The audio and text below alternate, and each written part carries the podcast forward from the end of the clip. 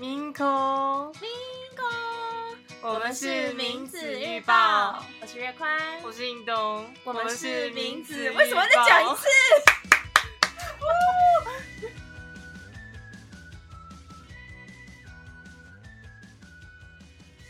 不了不了不了不了！哟呼！我是名字日报的月宽，不知道你有没有徘徊在康士美或宝雅物色老半天，却选不出一支适合你的唇膏的经验，或是买回家发现类似的产品有一大堆，或是买了一个超酷炫眼影，涂上去就太前卫。化妆没有正确答案，找到最适合自己的就好。呃，你知道的，预算有限。最好给我在破产前找到。不管你是刚踏入美妆世界的大门，还是想要探索不同化妆路线，今天这集就来解决你的破产危机。这是比小资更小资、微资女的美妆入手绝招。话不多说，我可以直接推荐。如果你想要用最低价购买到呃美妆品的话，我是建议使用二手交流平台。当中我最常使用的是一个叫做旋转拍卖的平台，它有手机的 App，或者是可以使用电脑版注册并登入，然后你可以下关键字。通常会用注册并登入，我觉得它的搜寻功能并不是特别强大，所以你的关键字要下好。通常我会写品牌，还有写商品的种类。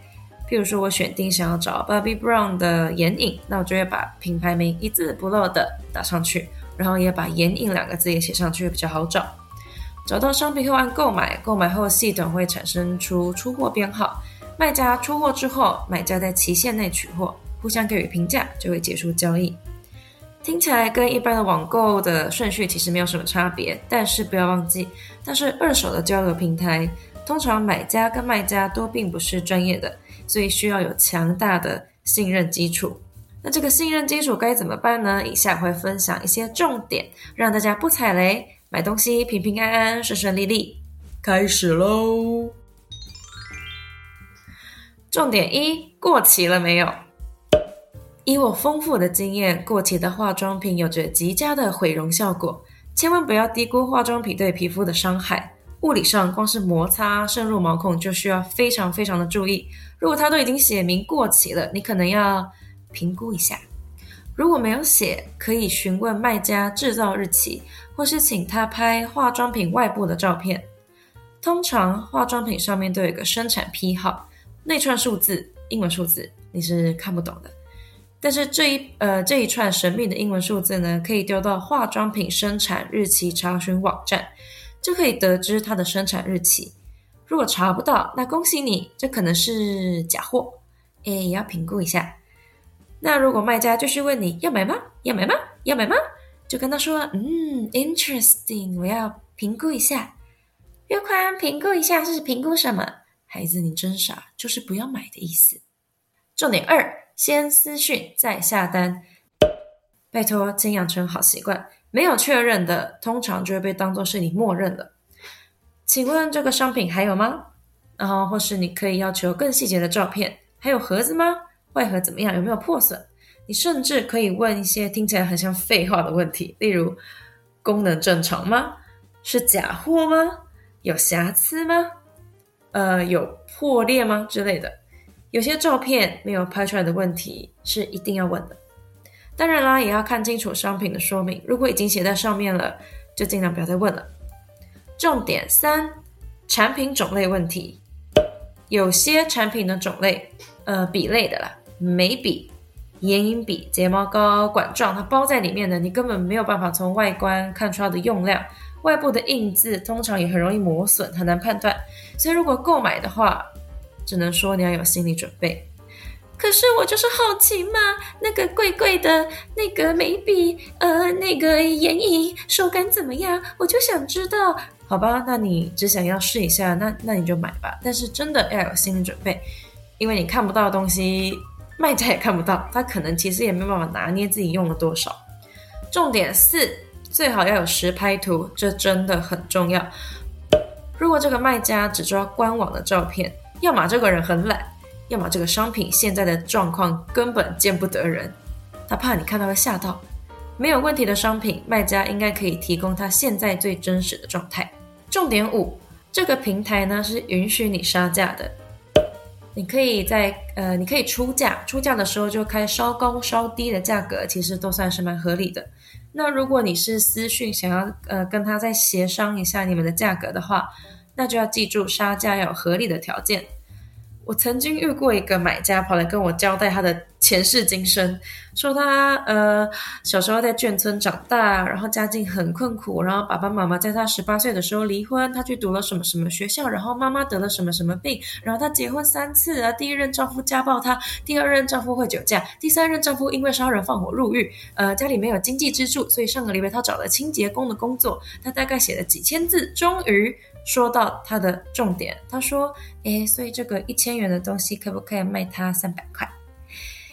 啊，我就非常有耐心的把它看完，然后细心的回他一个字：“不。”所以呢，你情我愿是一场交易非常重要的条件。杀价不是不行，但是毕竟卖家也有拒绝的权利。如果写的嗯，如果写明不接受杀价，那就不要问，你很可能会被封锁。没写的话，要想想这个商品价格的比例，九折八折是差不多的。但是如果他本来开价就开一个非常离谱的、非常低的价格的话，你也要非常的注意，有可能它是有严重瑕疵的商品。总之呢，关于杀价，只能说大家出来混，呃，都是蛮辛苦的，要将心比心啊。那接下来呢，还有一些经典的怎么办问题，例如月宽卖家的评价很低，怎么办？我要跟他买吗？呃，可以看到旋转拍卖它的页面上，如果你点进那个卖家的头像或者他的账号，可以看到他的商品一览啊，还有他的自我介绍，还有非常重要的评价。基本上一个卖家的丰功伟业都会被写在这里。他态度差啊，或者是他卖的一些图文不符的东西，哎，呃的，就是 实际商品跟他的介绍文完全不符合的东西，都会被写在这里。只能说他会对其他买家做的一些恶行恶状，他没有道理不对你做，所以你一定要参考这个卖家的评价。下一个，月宽这个商品的上传日期是一年前以上，哎，怎么办？没有什么怎么办？你就私讯问看看，任何问题都是可以私讯的，你只要有礼貌，通常卖家都会回答你，或是这个卖家已经是已经是空号了，他根本没有在这个网站上出没，那么你自然也是不用下单，他也不会回应你的。好，最后一个非常常见的问题，月宽旋转拍卖上面的商品好难找，我想要找的商品我都找不到。那我建议你，你可以善用分类功能，化妆品通常会在美妆保养这个分类下面，所以你可以从这里面去寻找。啊，如果你看到有人在卖西元两千年的呃千禧年纪念圣诞彩妆眼影，那你要记得提醒他。姐姐，你这分类错了啦！你这不是化妆品呢，是古董。哎，所以呢，这个善用分类功能。那接下来我想要展示一个比较好的例子范例，例如你想要用你的关键字找商品，例如你想要买一零二八的美不胜收限量眼夹盘余晖。好，就是知道人应该知道我在讲什么，反正是其中一年的，然后有名字的、有关键字的，一零二八的眼影。那它原价是你已经查过了，这东西很好找，五百八十。那这个卖家可能卖两百八十，我觉得这还算是蛮合理的价格。他要写在哪里购买的，比如说他写他在官网买的，他要写保存期限，这一批因为它就是限量款，所以它应该都是固定统一的。呃，是二零二四年的十月，你要评估一下哦，还有一年半可以接受。那他可能会写他的商品状况全新，或是警示色，或者是九成新，或者是一半什么的。那他可能会写他有没有盒子，有盒但是最好的，然后上面有写一些标签，那也是非常好状况。图片，呃，你看到他是拍实际物品的拍摄，然后背景是干净的，或是他很明显放在床上拍，你看到他的抱枕，或是看到他男朋友的腿，哦，腿毛很长哦，但不干你的事。呃，然后他要写最快的下单日，最快是隔天寄出，最晚三天内寄出。你觉得你也没那么急，可以接受的话，那你就可以考虑要不要购买。那其他问题呢？当然也是可以私讯，但是我目前讲这个例子，它已经提供了足够让你判断要不要购买的资讯了。那最后我想要分享，虽然我自己呢还蛮喜欢看旋转拍卖的，但是我是建议大家可以调整一个心态，在这边买的东西。就是把它当做一个试用的感觉，当做是一个过渡期的工具。透过这个管道找到真正适合你的化妆品，我强烈建议还是存一些钱去购买正价的商品，除了是对它的品牌的支持，也是给自己一个保障。呃，我个人呢是从一开始因为好奇接触化妆，后来有了在舞台表演的机会，需要在脸上添加一些特殊的色彩，蓝色、银色，很明显你平常用不到。呃，后来呢又开始追求实用。我相信每个人每个阶段都有不同的需求，也会想要尝试不同类型的产品。那我把这件事情跟印东说，印东说，呃，可以把这个经验分享出来，尤其是不仅是对顺性别女性。跨女呢，接触化妆品的起步可能会比呃顺性别女性再晚一点点。呃，如果能够让各位少走一点冤枉路也不错。毕竟化妆商品的种类太多，而且它的价格区间也是非常广。而我们的好奇心还有欲望，有时候比想象的更强大。有时候我们化妆是在满足需求，或是在展现个人的选择障碍，就是很难说。所以希望这一集呢，呃。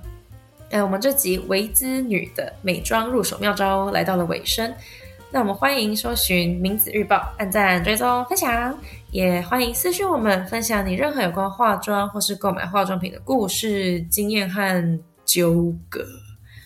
好啦，那最后祝大家善用资源，享受美丽，希望这集对你有帮助。我们下周见，拜。